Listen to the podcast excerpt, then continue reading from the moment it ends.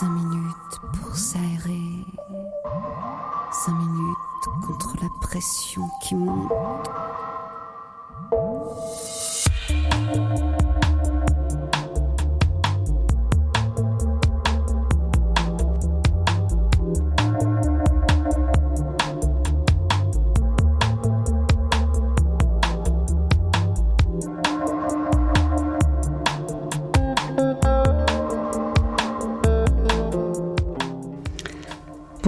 Vous êtes sur Aligre FM 93.1 à Paris dans Respiration.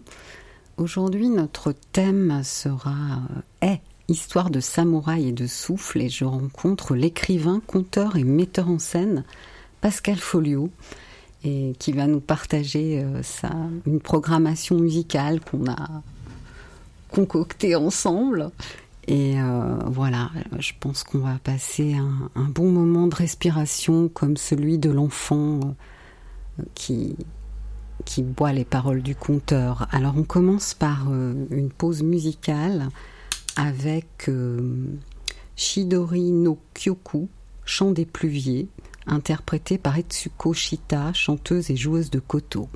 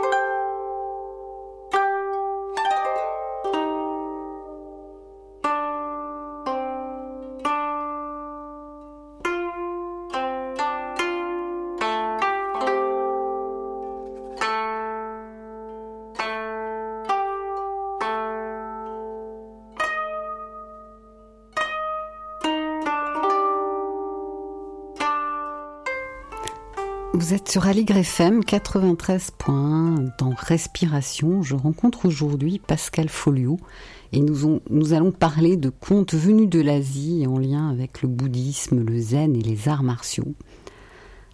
Bonjour Pascal. Bonjour Louise, bonjour à toutes et à tous. Alors vous avez un parcours impressionnant. Vous êtes également directeur artistique de la compagnie AMSA et du festival légendaire et vous êtes considéré comme un, pionnier du, renouveau du conte en France. Euh, vous êtes auteur. Comment s'est construit votre chemin? Qu'est-ce qui vous a amené à devenir conteur? Bah, je, vais, je vais quand même résumer hein, cette, épopée. Euh, en fait, euh, c'est pour ça d'ailleurs que je suis là avec ce thème, c'est que j'ai pris vraiment goût au, conte euh, avec la pratique des arts martiaux, grâce à Jacques Normand, qui était lui aussi un pionnier euh, des arts martiaux traditionnels japonais en, Europe. C'était vraiment l'un des premiers à, les avoir mhm. ramenés, transposés ici, parce qu'il est parti au tout début des années 70 au Japon. Et euh, il, a, il est entré en contact avec euh, des écoles anciennes assez fermées, finalement les descendants des samouraïs. Mhm. Et il a pratiqué plus, la plupart des disciplines d'ailleurs, et euh, surtout il a hérité lui-même non seulement d'un enseignement technique, mais aussi d'une transmission orale à travers les poèmes et les, les histoires qui sont racontées pendant même les, cours euh, d'arts martiaux, parce qu'en fait, c'est, c'est absolument indispensable pour comprendre vraiment l'esprit, pour faire passer euh, hmm. certaines euh, choses assez subtiles. Voilà, donc moi j'étais fasciné par ça, adolescent, et je me suis mis spontanément à raconter ces contes autour de moi, mes copains. En fait, je suis devenu conteur sans le savoir, quoi. Oui, donc c'est un, prisme, je dirais, particulier, puisque c'est pas le conte, euh, tous les contes du monde, etc. Au départ, c'est vraiment par la pratique des arts martiaux que vous avez pris goût à ces contes spécifiques en lien avec la pensée asiatique. Oui, oui, et puis du coup avec la, avec la gestuelle aussi, euh, parce mm. que les, maîtres d'arts martiaux, bah, quand ils racontent, bien sûr, ils vont et moi j'étais fasciné et par l'histoire et par la, par la gestuelle, par la qualité de, de, présence, d'énergie. Euh, et il y a déjà un sens du, du, rythme aussi euh, finalement. Euh. et donc c'est vrai que ça m'a particulièrement impressionné. Et, d'ailleurs j'ai commencé par collecter tous ces contes, par faire des recherches. Et puis j'ai publié les contes des arts martiaux il y a très longtemps maintenant, plus de, plus de 30 ans, euh, voilà, qui est devenu un peu un classique parce que c'était le premier recueil de, mm. ces histoires qui accompagnent beaucoup d'enseignants euh, qui, euh, alors c'est ça qui me, c'était un peu mon but, quoi, qui, qui font passer la philosophie des arts martiaux à travers ces contes. Oui, bien sûr. Alors on va y revenir, mais vous avez vous-même une pratique très importante en fait des arts martiaux avec beaucoup les armes en fait. Hein.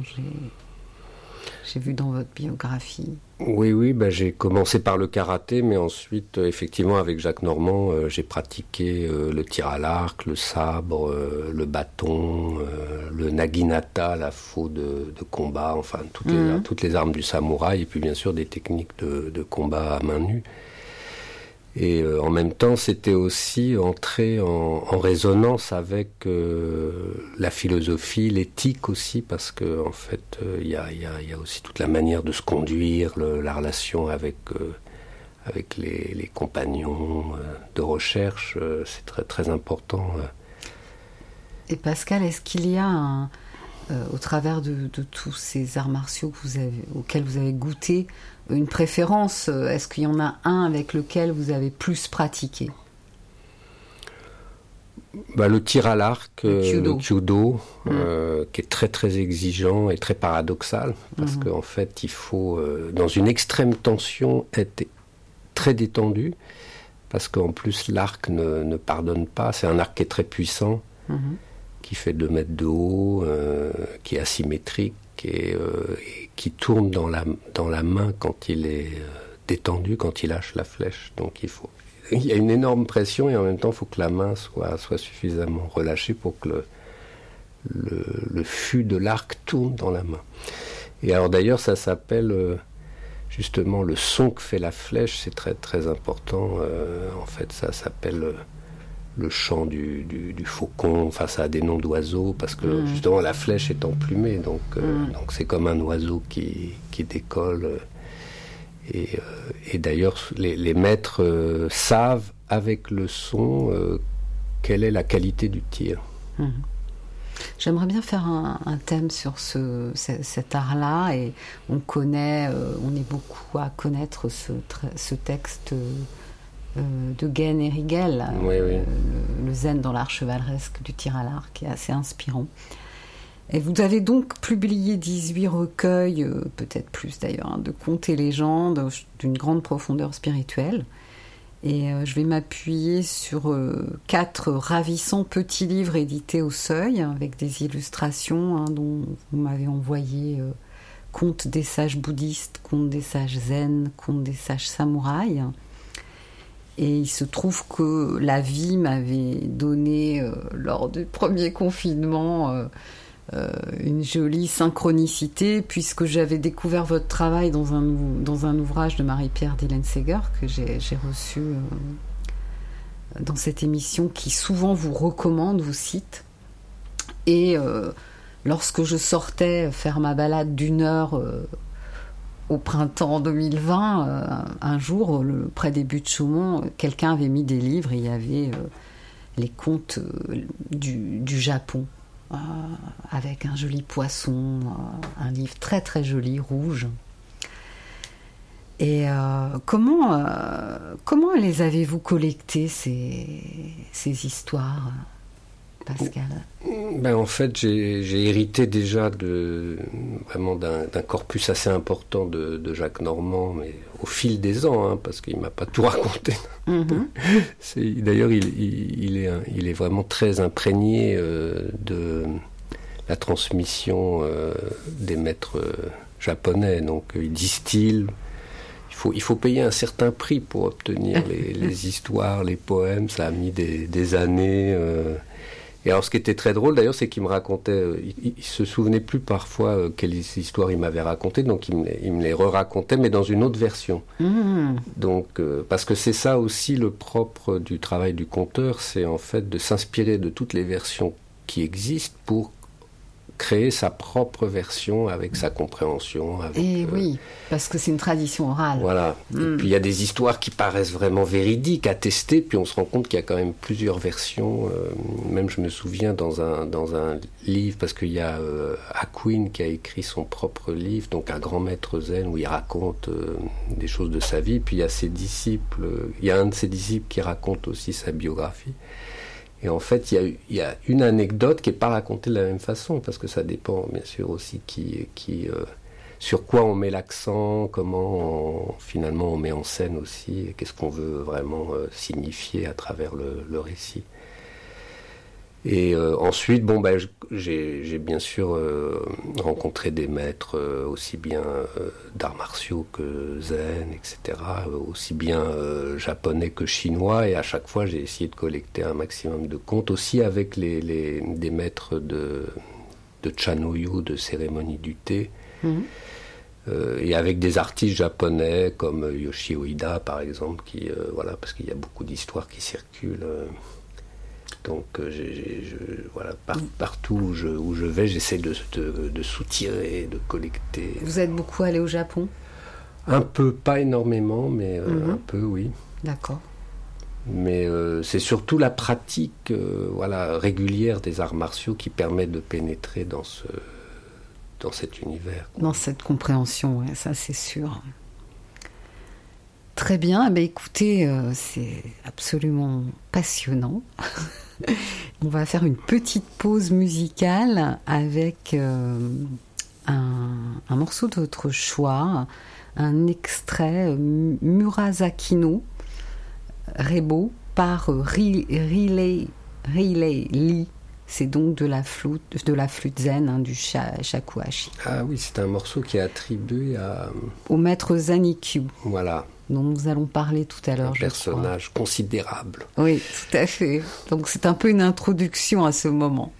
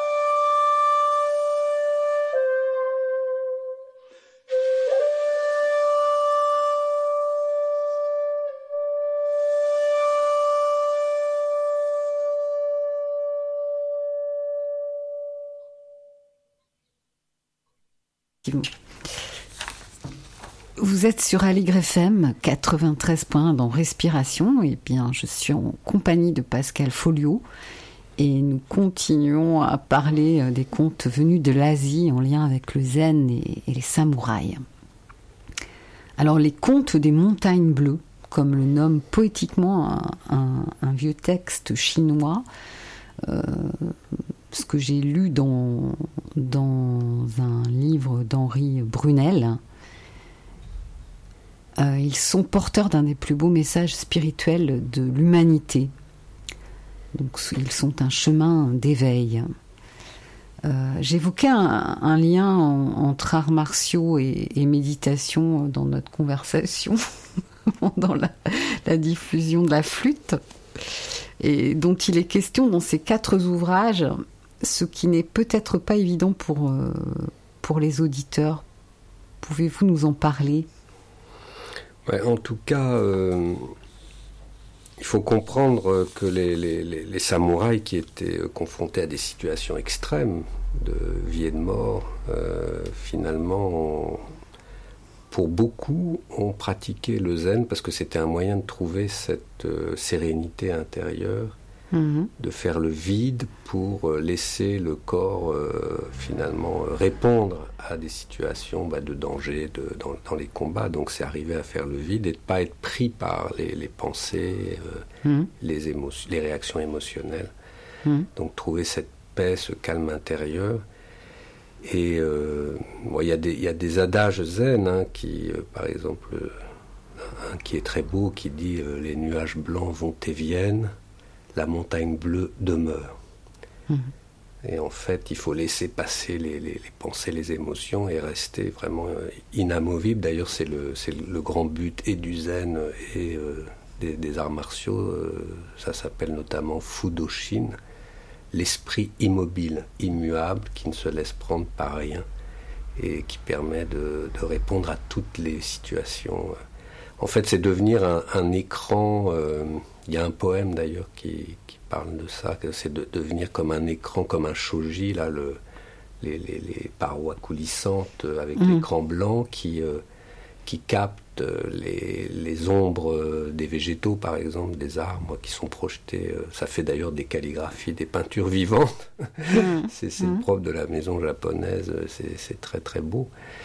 Et euh, donc voilà, de devenir réceptif et du coup, on connaît les, intentions bah, de son adversaire, notamment parce qu'elles elles sont tout de suite euh, perçues. Mhm. d'ailleurs, il y a une anecdote que j'ai pas racontée dans mes, dans, dans, mes, dans mes livres parce que je l'ai appris euh, récemment. J'allais vous demander une histoire, voyez-vous. Et euh, c'est le fameux Miyamoto Musashi, euh, le, vraiment l'un des grands euh, héros samouraïs qui a dû faire plus de 50 duels sans, sans, sans être vaincu. Et puis on sait, il y a une anecdote très célèbre où il était entouré par tout un clan qui voulait lui faire la peau parce qu'il avait bien sûr, dans l'un de ses, ses défis, tué un, un des leurs. Et en fait, il, donc il a été à un moment donné encerclé par 70 adversaires. Mhm. Et il a réussi à en, réchapper.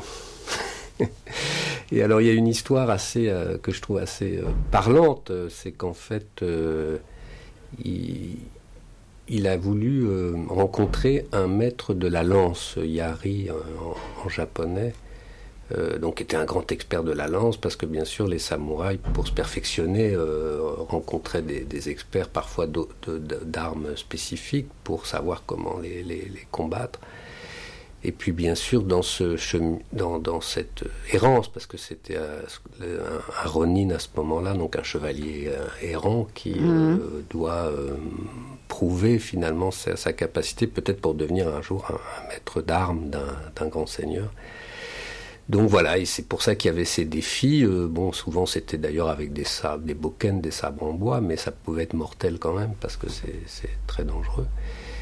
Et donc il va affronter ce, maître de la, lance chez lui, et puis euh, finalement le, lancier est vaincu. Mais ça reste, euh, voilà, entre, entre soi, il y a son fils, des membres de sa famille. Bon, Donc il s'incline et puis ensuite il propose à Miyamoto Musashi une partie d'échecs avec son fils qui est très doué. Et Musashi aimait beaucoup jouer, jouer aux échecs, donc il s'installe avec le fils et puis ils sont, ils sont très concentrés sur le jeu. Mhm.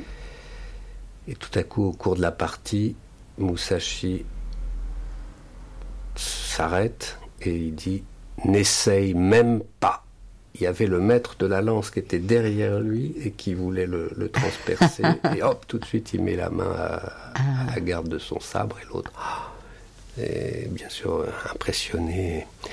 Donc voilà, c'est cette capacité de, percevoir euh, qui était développée justement par la, parce que c'était un adepte du zen d'ailleurs, euh, Musashi, donc c'était développé euh, et il y a eu beaucoup de rencontres avec les, maîtres zen qui ont impressionné les, samouraïs. Et euh, bon, l'une des plus, les plus connues que je vais essayer de raconter très rapidement, euh, c'est c'est attribué au maître Hakuin justement. c'est donc un, un samouraï d'un rang assez, assez important qui va le trouver parce qu'il a une question métaphysique. donc il rentre dans le, dans le temple, le maître est en train de, de méditer. Il attend euh, patiemment qu'il ouvre les yeux et puis euh, il l'interroge est-ce qu'il y a vraiment un paradis et un enfer comme le disent les, sutras ou mhm. enfin bon je comprends pas bien euh, finalement comment tout cela fonctionne est-ce que c'est la, loi du karma voilà enfin cette grande question mhm. métaphysique et le maître zen dit mais euh, vous ne vous êtes pas présenté, qui êtes-vous euh, Moi je suis euh, le samouraï, hop, et il cite son nom, ses titres, etc. Il dit ah bon vous êtes samouraï?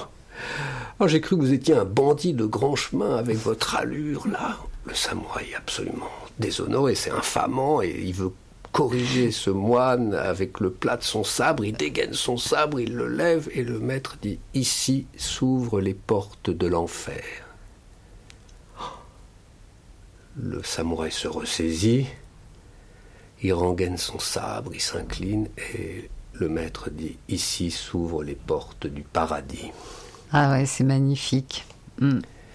Voilà, donc c'est ces confrontations où on voit la, maîtrise, le calme intérieur euh, du, maître zen qui impressionne le, samouraï. Et c'est pour ça qu'entre autres, ils, ils, ont fréquenté ces, ces, maîtres euh, de méditation euh, qui leur ont apporté cette sérénité qu'ils recherchaient. Alors ça, c'est au Japon, mais en Chine aussi, en fait, finalement, il y a eu des... Quand le bouddhisme Shan euh, vient, venant d'Inde, passe par la Chine, devient Shan, il y a une rencontre avec les monastères bah, c'est à Shaolin. Oui, voilà. qui est le berceau des arts martiaux euh, version euh, bouddhiste, parce qu'en en fait, en Chine, il y a les deux. Il y a la, version taoïste et la version bouddhiste, euh, mhm. bon, qui, qui s'interpénètrent. Et donc, le monastère de Shaolin devient effectivement un haut lieu des, des arts martiaux. Plus bouddhiste alors ah oui, c'est ben c'est bouddhiste à la, à la, base, mais euh, après, comme euh, il y a eu des interpénétrations, même on peut dire que le Chan est, déjà influencé par le taoïsme. Et donc en fait, Boudang, Chan, il se trouve que je, je connais euh, cet endroit, j'y suis allée, est lui le berceau des arts martiaux internes et plus en lien avec des maîtres taoïstes. Oui, oui, oui, c'est ça. D'ailleurs, la distinction, c'est la manière de saluer euh, au début des, enchaînements des Taolu. Ah, d'accord. Ben, si c'est comme ça, c'est taoïste, et si c'est comme ça ou comme ça, c'est bouddhiste. Voilà. D'accord. Je savais que j'allais apprendre des choses avec vous.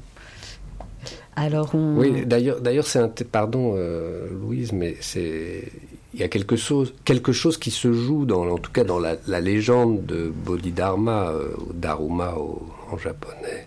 Mhm.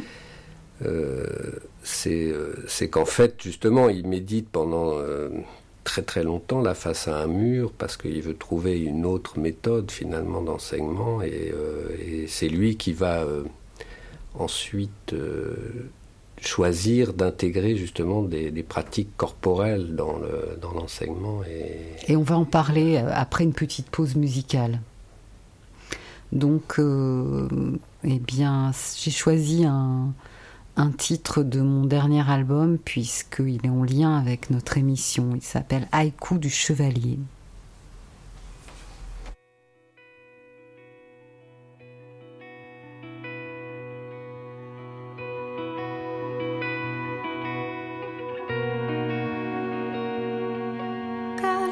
chose va.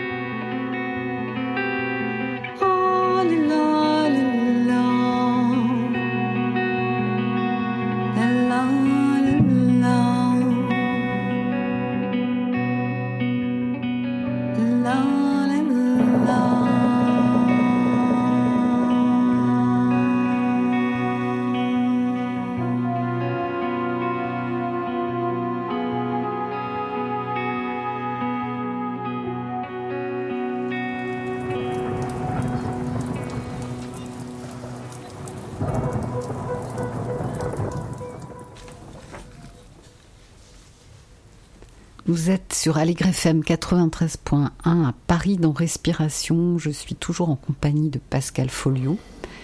Pascal, vous, parliez de Bodhidharma. Oui, qui, euh, selon la légende en tout cas, introduit justement euh, la pratique des arts martiaux dans l'enseignement du, du, zen parce que, en fait, il trouve que justement des moines qui ne font que méditer et que Mhm. discuter sur les l'interprétation des Korans et des sutras euh, sont, trop désincarnés finalement. Ils ne peuvent pas devenir les réceptacles parce que l'un des, l'un des buts justement c'est de, faire le vide en, soi mais aussi dans toute son, son enveloppe corporelle qui va, qui va devenir le, le contenant de...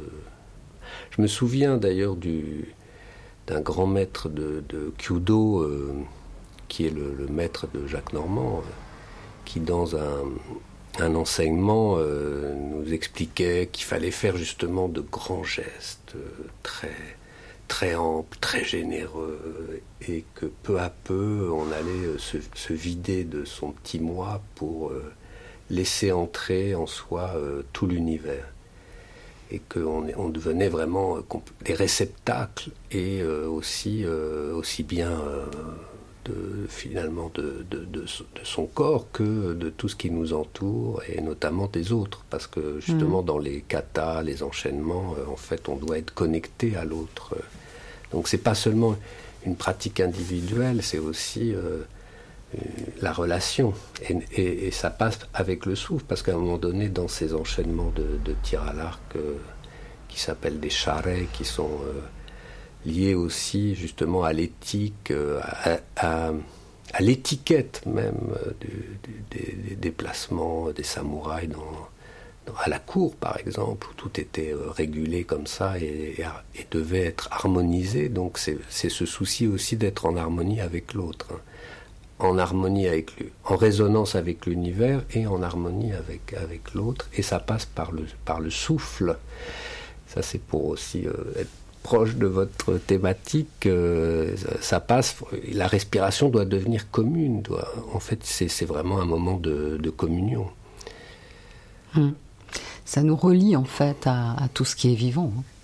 Oui, oui. C'est dans l'expérience de la méditation assise ben, en fait, ce qui nous coupe de, du vivant, c'est bah, l'ego qui est très ah. lié au, mental hein et à un vouloir très personnel.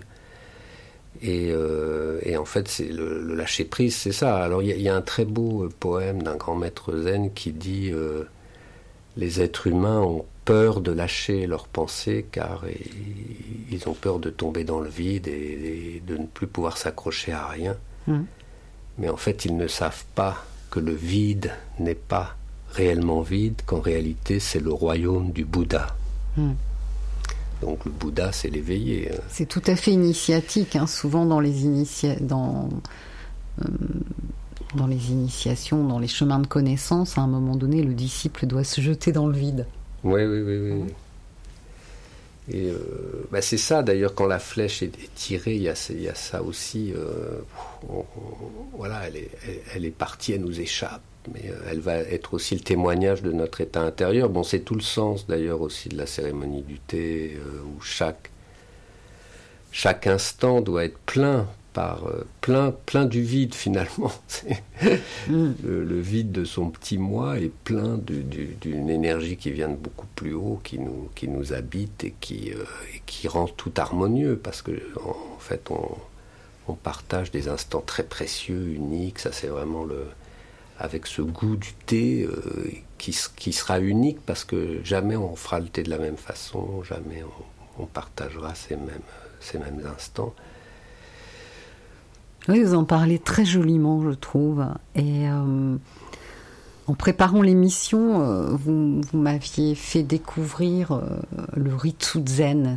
Le Ritsu Zen, est-ce que vous pourriez nous en dire quelques, quelques mots?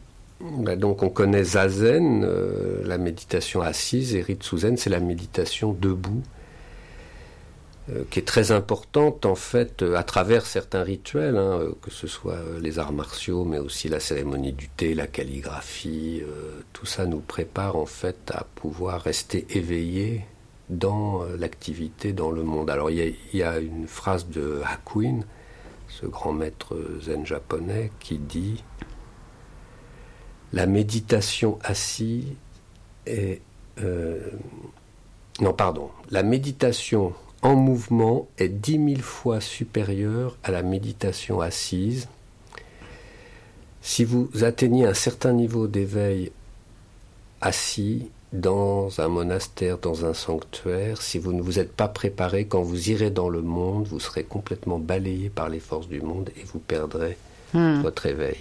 D'où la nécessité finalement de développer cet ancrage que nous donne euh, dans les arts martiaux notre centre, notre hara, notre dentienne. Oui, oui. Et d'ailleurs, c'est ça, c'est la, compréhension ésotérique de zazen, c'est-à-dire la méditation assise, c'est s'asseoir en soi-même, être inamovible. On revient à ce côté.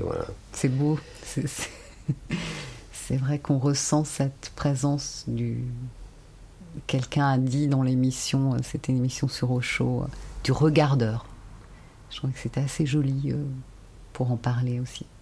Oui, oui, oui, parce qu'il y, a un autre niveau en nous-mêmes. D'ailleurs, c'est ça, le, parce qu'il y a plusieurs formulations. Il y en a une que j'aime beaucoup, c'est retrouver en soi sa nature de Bouddha, hum. sa, sa, nature profonde. Donc, en fait, on vit à la périphérie de nous-mêmes, projeté dans les, dans les, pensées, euh, les désirs, euh, identifiés aux, aux, images, aux mots, etc. Et puis là, euh, en, rejoignant le silence, le vide, on retrouve une autre dimension qui est notre nature profonde.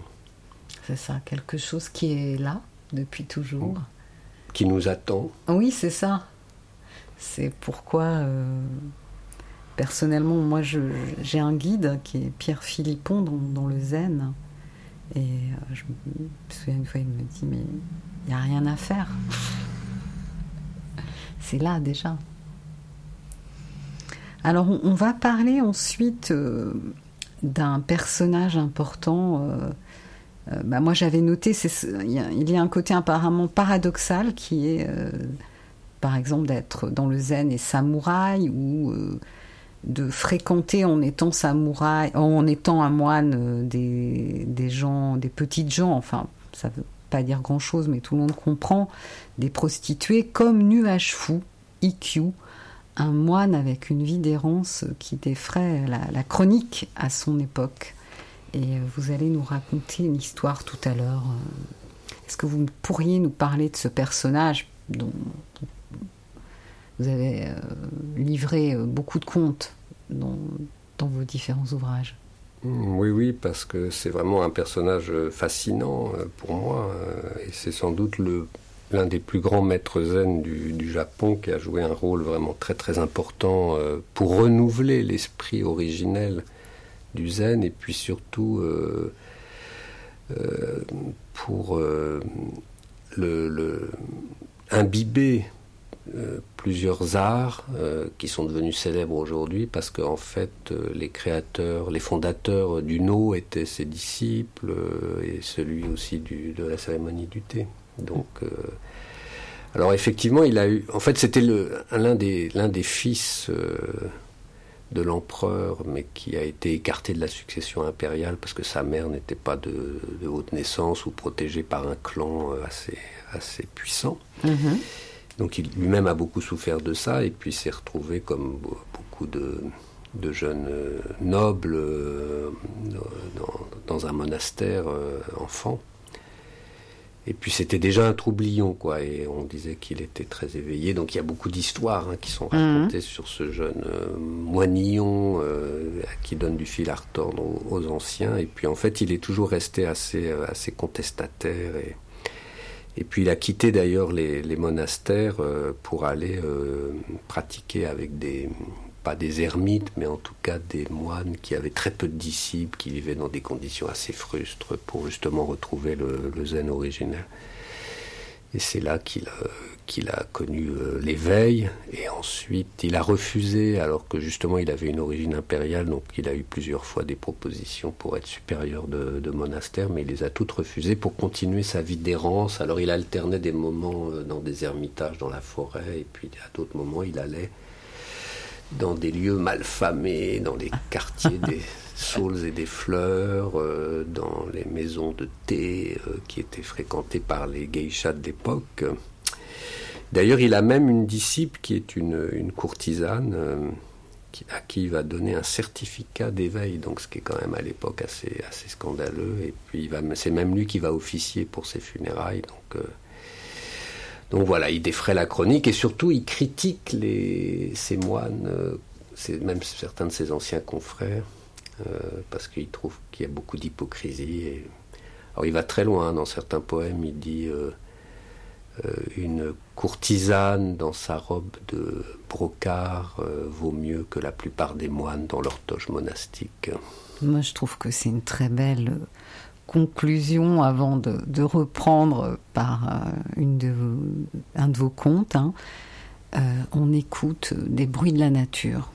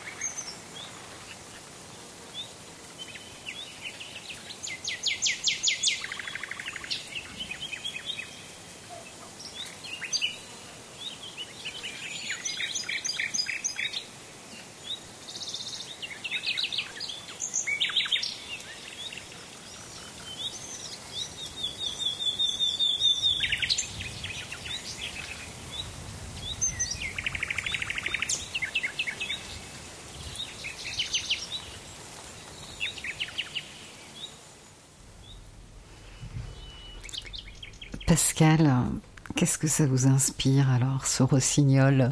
Mais Là, je ne peux pas m'empêcher de raconter euh, une histoire qui m'a été transmise par Jacques Normand. En fait, c'est euh, Yagyu Munerori qui est le maître d'armes de, des shoguns Tokugawa, qui est très connu, parce qu'il a écrit d'ailleurs des traités. Puis, euh, enfin bref, c'est un, maître d'armes considérable. Et, et, il est en train de pratiquer avec l'un de ses fils, et euh, le fils est un petit peu distrait, un peu, enfin il n'est pas, il pas vraiment très présent et, euh, donc euh, le, père à un moment donné interrompt l'entraînement et dit mais qu'est-ce qui se passe aujourd'hui? Tu, n'es pas concentré. Et le fils répond si si je suis concentré vraiment je suis présent, là je sens bien mes, mes mains, euh, je suis bien en contact avec le sabre, avec mon adversaire, euh, si si. Euh, et Yagyu Munerori lui demande, mais est-ce que tu as entendu le chant du rossignol? Le, le fils dit non, il dit alors, tu n'as pas compris ce qu'était vraiment la concentration.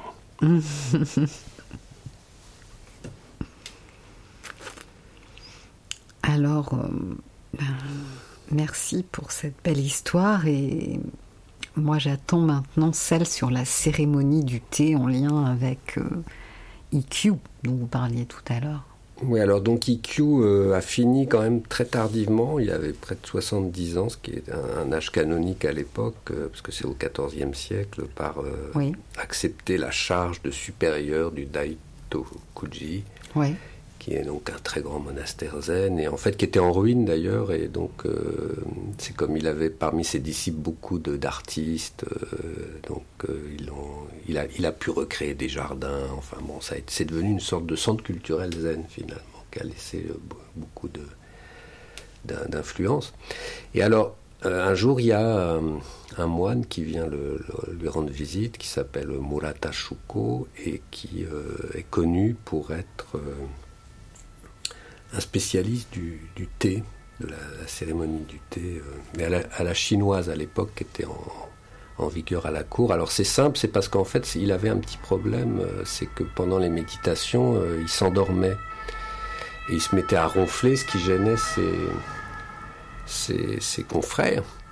Et donc il avait été consulter un médecin qui lui avait prescrit de boire abondamment du thé pour rester éveillé. Donc il était devenu un grand spécialiste du mhm. thé et le shogun en avait fait son, son, maître de cérémonie du thé, mais à la chinoise avec des porcelaines de, Chine, donc une cérémonie du thé très raffinée. Et puis comme c'était un véritable chercheur de vérité, euh, il, il, va quand même trouver euh, IQ qui, qui avait cette, cette, réputation de finalement de Bouddha vivant, de grand éveillé pour euh, pratiquer avec lui. Et IQ le reçoit et, et il dit ah mais oui c'est vous le, maître de thé du, du shogun, mais Qu'est-ce qui vous intéresse dans le, thé? Alors euh, il lui dit, mais vous savez, il y a même euh, Eisai, le patriarche du Zen au Japon, qui a écrit un traité sur le thé, c'est la plante de l'éveil, c'est... Euh, Ah, bien dit Ikkyu, mais... et que pensez-vous du thé de Joshu? Alors ça, ça c'est un, un, koan qui est classifié, donc il suffit de dire ça, on sait tout de suite de quoi il s'agit. Dans le Momonkan Voilà, et mais euh, donc je vais quand même le, dire en deux mots, parce que tout le monde n'est pas au parfum. Ah, c'est ça. Et donc en fait c'est un maître zen chinois, Chan, qui euh, reçoit un nouveau disciple qui lui demande ben, bien sûr quel est, quel, est, quel est le sens du zen, comment pratiquer, enfin bon. Et le maître lui dit, assieds-toi et goûte le thé.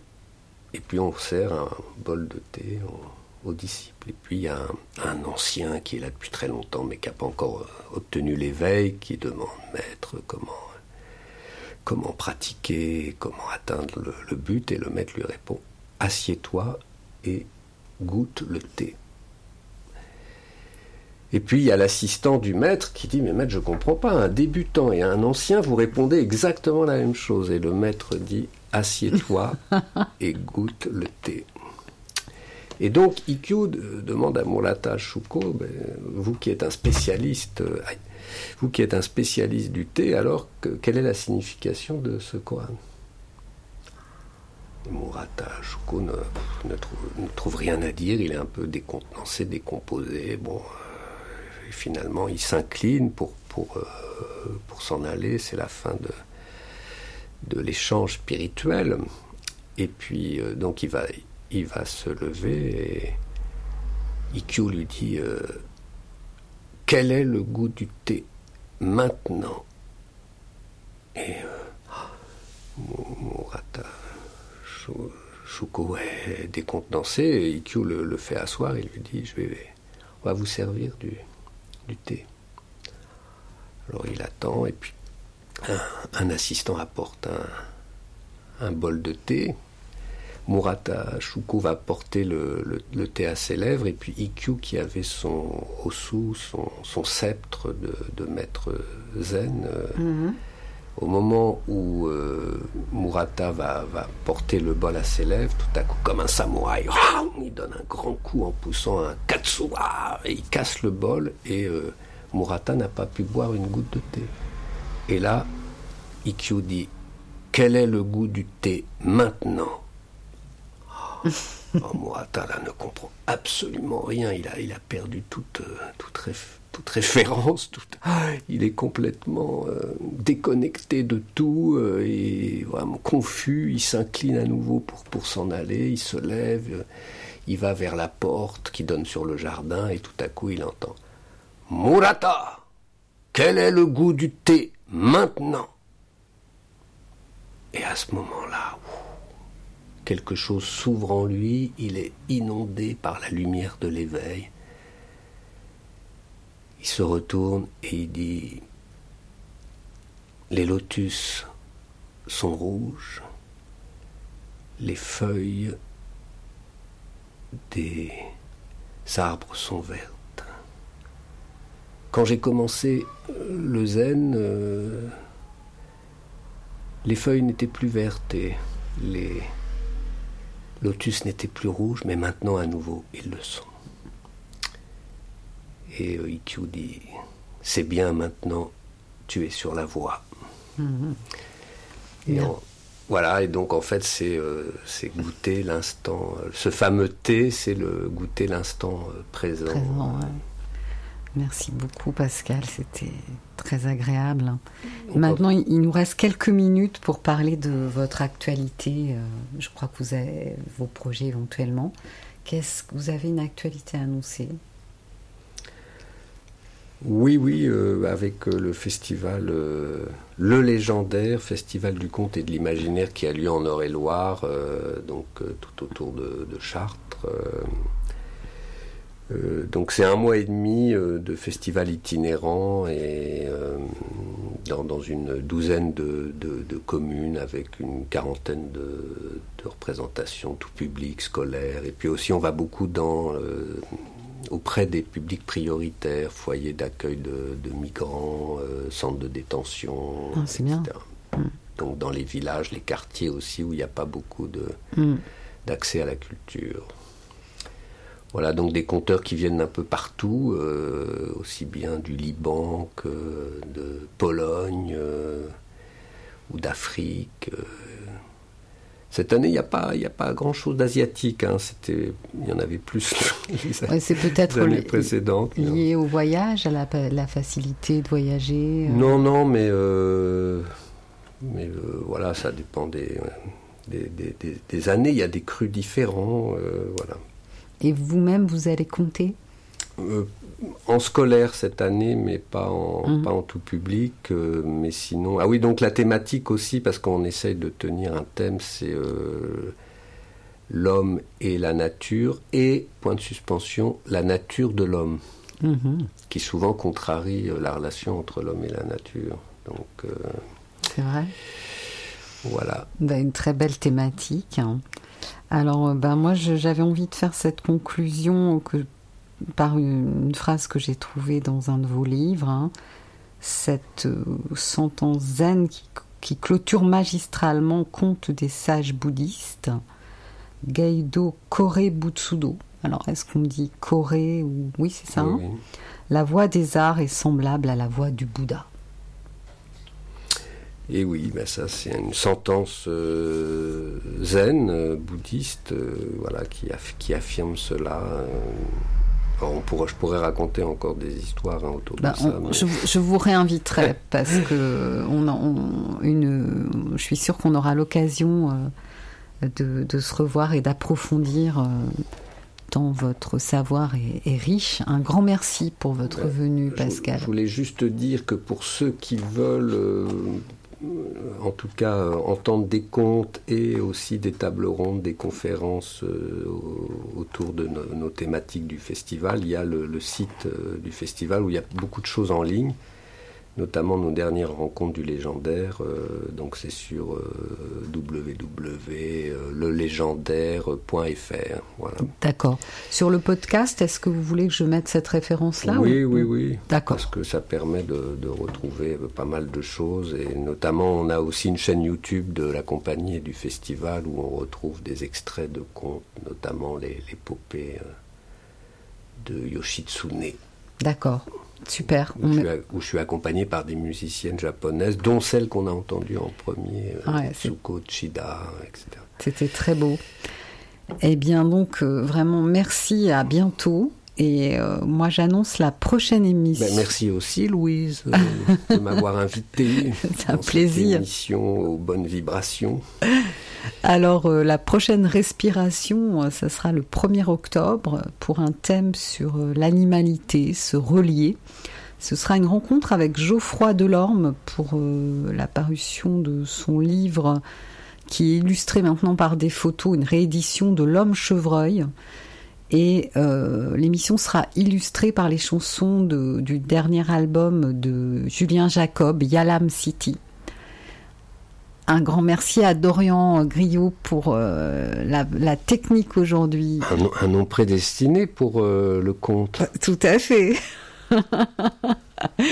bon, ben, je vous souhaite une très douce journée et cette fois-ci, exceptionnellement, on se retrouve la semaine prochaine, le 1er octobre.